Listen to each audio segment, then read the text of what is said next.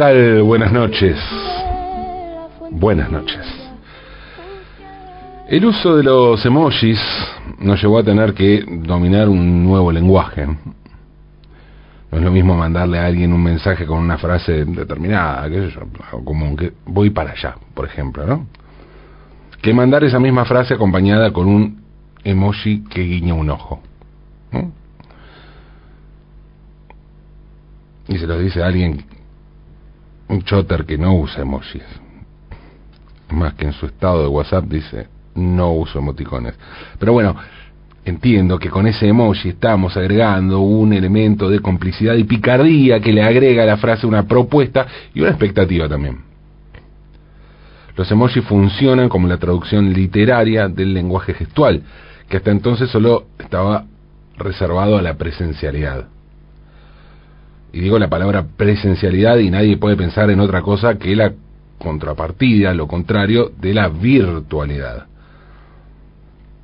Hace poco hablaba con un poeta, dramaturgo, que me decía que estaba volviendo a dar sus clases presenciales en sus talleres. Y justamente analizábamos eso, que antes la palabra presencial no existía. Como tampoco existía lo de las clases virtuales. A ver, por supuesto, existían las comunicaciones virtuales. Pero era algo reservado justamente a las comunicaciones y a la distancia. Las clases eran presenciales y como no había otra forma de concebirlas, no hacía falta usar la palabra presencial. Los emojis son entonces los gestos fuera de la presencialidad, es decir, los gestos de la virtualidad. Obviamente los emojis son anteriores a la pandemia, pero es en la pandemia donde se vuelven una paradoja de estos tiempos.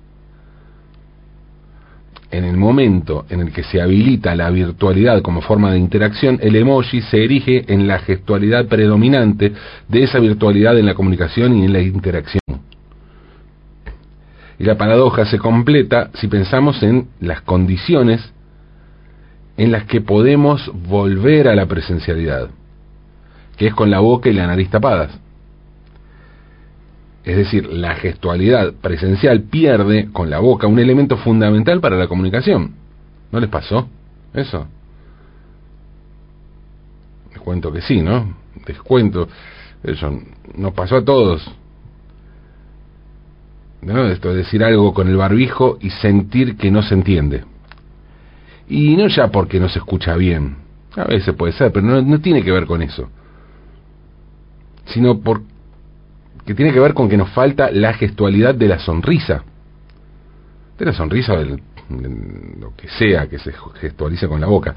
Ahí nos damos cuenta que cada vez que hablamos no solo importa lo que decimos con la voz, con el sonido, sino que también es fundamental la gestualidad con la que acompañamos esas palabras dichas.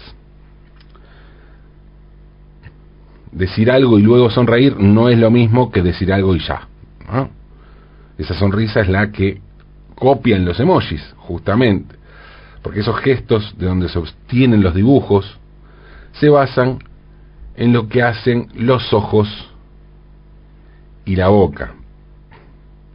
Y si, y si quitamos la boca, estamos ante una merma de la mitad de los recursos faciales y de comunicación. La boca incluye todo, todos sus matices, ¿eh? No es lo mismo una risa con dientes y boca abierta que una simple sonrisa. Y esos matices no están si hay que tapar la boca con un barbijo. Porque si hay barbijo no hay sonrisa. O no se puede ver ninguna sonrisa. Ninguna, ninguna sonrisa. Por más célebre que sea esa sonrisa. Por más que se trate de la sonrisa de la Gioconda. Sí, la Gioconda, el cuadro más famoso del mundo, la sonrisa más famosa del mundo, la imagen más reproducida y parodiada del mundo, sin dudas. ¿sí? La Gioconda de Leonardo da Vinci, ese ícono cultural y artístico incomparable. Pero, ¿qué es lo que hace que ese cuadro sea tan único y particular? Bueno, por un lado está lo de la, su realización, ¿no?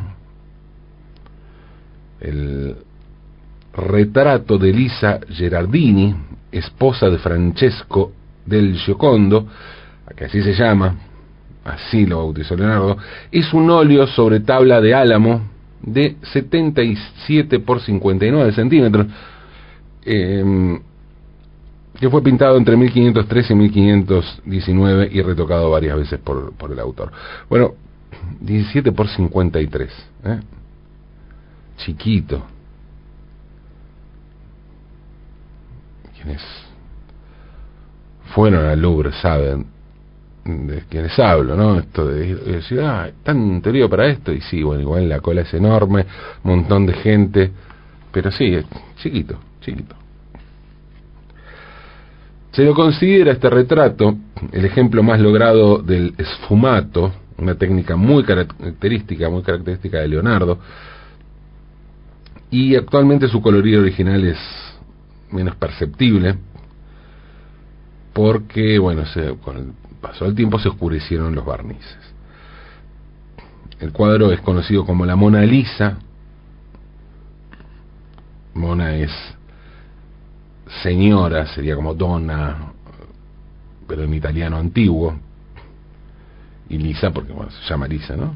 La Mona Lisa o la Gioconda, que es un nombre en italiano, en francés sería la Gioconda, que significa la alegre. Alegre. Esa sonrisa es lo que la hace alegre. Si bien la obra es un prodigio y siempre llamó la atención por su realización y sobre todo por esa sonrisa presencial y sin barbijo, lo cierto es que la fama universal de la Gioconda tiene que ver también con otros motivos, que están vinculados a la historia y al mito que rodean la obra. La Gioconda es la última gran obra de Da Vinci. Después de terminar el cuadro, Leonardo llevó su obra a Roma y luego a Francia, donde la conservó hasta su muerte en su residencia del castillo de Clos Lucé el 2 de mayo de 1519 a los 67 años. A partir de ese momento, bueno, los datos sobre la Gioconda se vuelven confusos. Se sabe que pasó a manos del rey francés Francisco I, quien la habría comprado por 12.000 francos o 4.000 escudos de oro, aunque no está claro si fue en 1517, antes de la muerte del artista, o con posterioridad a su fallecimiento, como dije, en 1519. Tras la muerte del rey, la obra pasó a Fontainebleau, luego a París y más tarde al Palacio de Versalles y en 1797, luego de la Revolución Francesa, la obra fue trasladada al Museo del Louvre. estuvo tres años en el Louvre, hasta que en 1800 el entonces primer cónsul Napoleón Bonaparte ordenó sacar el cuadro del museo y colocarlo en su dormitorio del Palacios del Palacio de las Tullerías. Y ahí estuvo hasta que cuatro años después, en 1904, Napoleón ordenó devolver la Gioconda al Louvre. Desde entonces la obra no solo está alojada allí, sino que también es la obra más importante del Louvre, la icónica, ¿no? La que va todo el mundo. Ahí es, enorme el Museo del Louvre eh, y es imposible ver todo, pero es imposible ir y no ver la Gioconda porque finalmente a eso vamos, por más que después digamos qué chiquita que es, cuánta gente, lo que sea, siempre hay un comentario para la Gioconda. Esta desde entonces, excepto por un breve paréntesis durante la Segunda Guerra Mundial, que en ese momento el cuadro quedó bajo custodia, primero en el castillo eh, de Amboise y luego en la abadía de Loc-Dieu, hasta 2005 el cuadro estaba ubicado en la sala rosa del Louvre y desde entonces se encuentra en el Salón de los Estados. Eh, una mayoría de los de los datos contemporáneos que se conocen de la Gioconda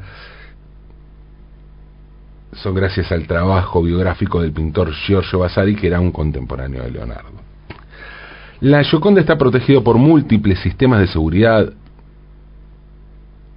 Tiene un vidrio blindado. Blindado, antibalas y lo cubre. Y esto porque sufrió un atentado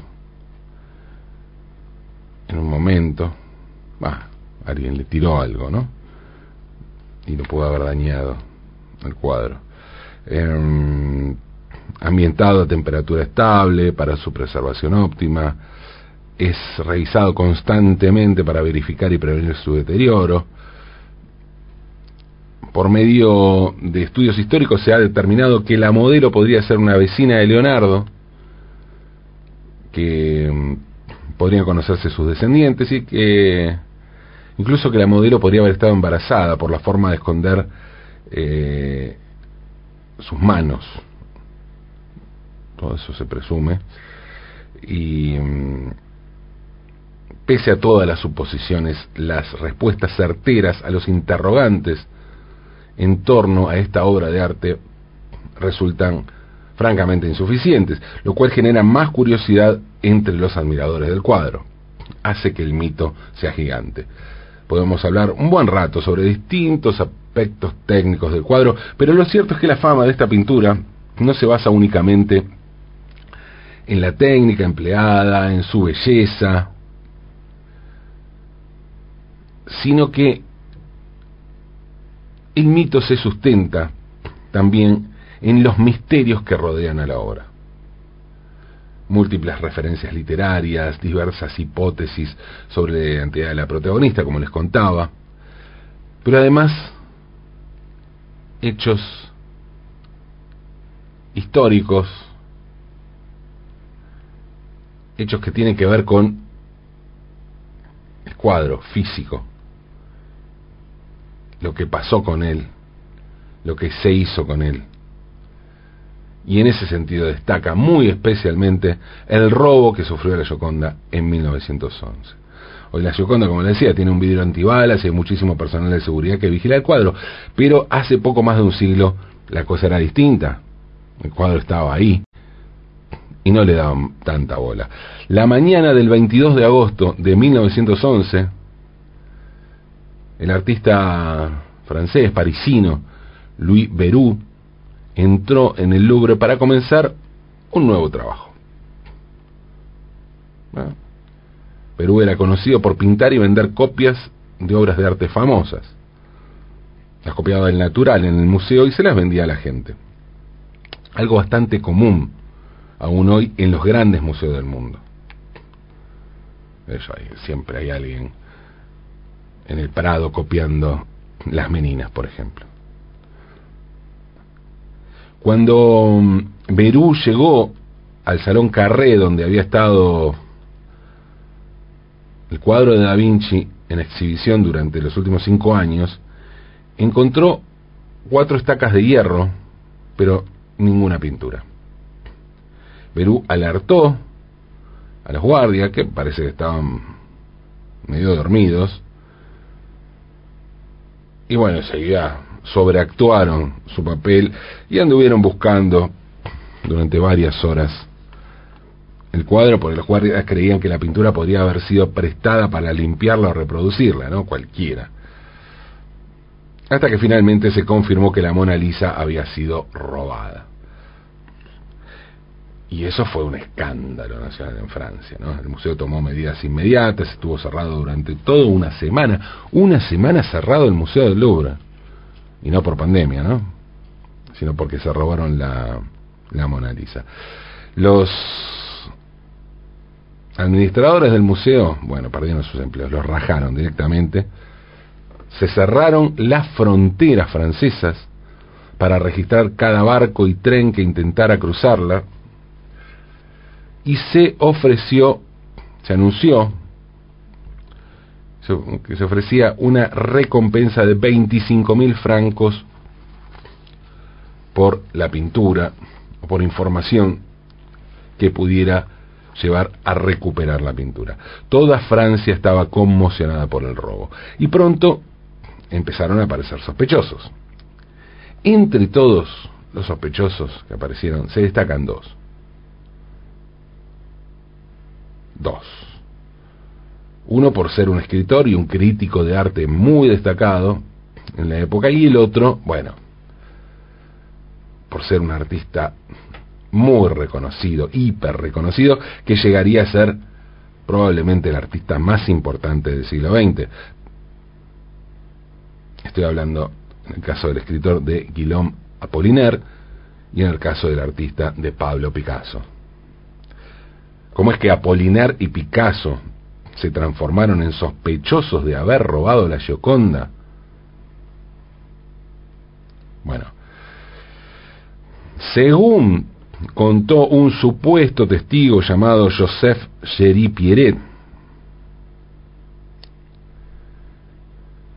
parece que el propio Peret confesó que él mismo tenía un hábito bastante desarrollado que era el de robar pequeñas piezas del museo, sobre todo estatuas, estatuas antiguas, ibéricas, sobre todo. Recordemos que en el Museo del Louvre hay montones de, de estatuas del mundo antiguo. Y el bueno de Joseph Géry Pierret parece que tenía ese hábito. Imaginemos, no, no había ni remotamente los sistemas de seguridad que hay en la actualidad. Y um, Pierret explicó que luego de robar las estatuillas, solía venderlas. Y sobre todo tenía un cliente muy bueno que era, como lo lo escribió un pintor amigo. Y ese pintor amigo era Picasso. Recordemos que Picasso coleccionaba máscaras africanas, ¿no? Mucha gente que acusa, lo acusa de haber buscado allí fuentes de inspiración, por no decir que robó, pero artísticamente quiero decir, que plagiaba este tipo de máscaras en sus en sus obras, que ese cubismo, esa, sobre todo la, la escultura pero también varias varios cuadros de Picasso donde uno ve esas caras deformadas y dice, uy, mirá, no son más que máscaras africanas. Bueno, eh, en este caso el robo no es robar un estilo, sino robar directamente una estatua. Eh, que en este caso era Pierre que robaba y después Picasso se las compraba. Por otra parte, Pierret escribió una confesión que firmaba con un nombre falso, pero esa identidad la extrajo de un escrito de Apollinaire. Eh, de hecho, más tarde la policía iba a descubrir que Pierret era el antiguo secretario de Guillaume Apollinaire. Recordemos que por entonces Apollinaire era miembro del séquito modernista de Picasso, la banda de Picasso, le decían, un grupo de artistas también conocidos en la ciudad como los hombres salvajes de París. Según la policía, estos hombres salvajes formaban un grupo de ladrones de arte lo suficientemente sofisticados como para llevarse la Mona Lisa.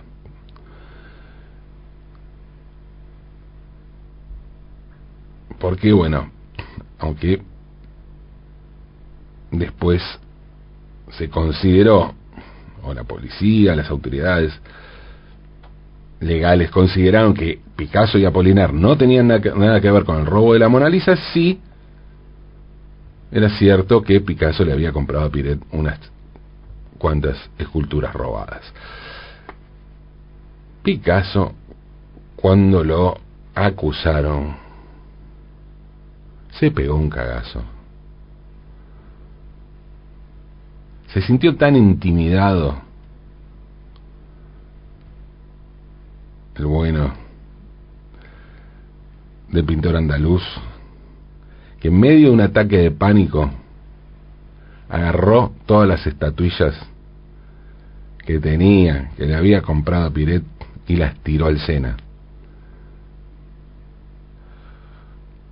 Un periodista escribió por esos días en un diario lo siguiente. Apolinar confesó todo y Picasso lloró abiertamente en el tribunal alegando histéricamente en un momento dado que nunca había conocido a Apolinar. Una lacra, ¿no? Picasso, porque muy amigo de Apolinar, pero bueno, parece que estaba asustado el hombre. El juicio estuvo lleno de testimonios contradictorios, algunos sin sentidos. El juez que presidía, Henry Drew, desechó el caso y finalmente lo dejó libre, tanto a Picasso como a Apolinar. Dos años después salió a la luz, se supo que mm, la identidad del verdadero ladrón de la Mona Lisa, de la Gioconda, era un empleado del Louvre, un italiano llamado Vincenzo Perugia. Perugia aparentemente había sacado el lienzo muy fácilmente y lo había guardado en un baúl con la idea de repatriar la obra maestra a su tierra natal, que vuelva a Italia. Esa era su idea. Todo esto convirtió esta, confusión en un capítulo entretenido en la historia del crimen de, vinculado al arte, ¿no? Pero años después, muchos años después, inclusive en la actualidad, hay gente que cree,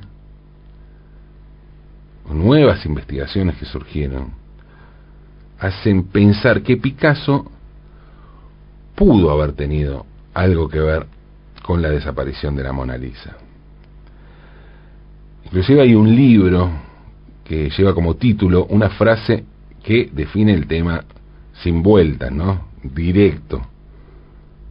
Se llama, libro en cuestión, Todas las pruebas de que Picasso realmente robó la Mona Lisa.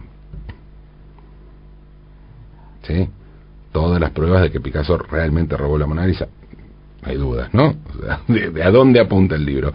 Eh, evidentemente va a la culpabilidad de Picasso y el libro en cuestión es una compilación de artículos hecha por la periodista Sarah Bobbles del Huffington Post. Desde ese momento la Mona Lisa se volvió algo así como un santo grial para los ladrones del arte, por eso el vidrio blindado, la seguridad, los resguardos, por la historia, por Leonardo da Vinci, por los mitos que atraviesan esa obra, pero sobre todo, sobre todo, y esta es mi humilde opinión, creo que tanta seguridad tiene que ver con lo que cuesta hoy en día preservar una buena sonrisa sin barbijo. A sonreír entonces, a sonreír, aunque es de noche.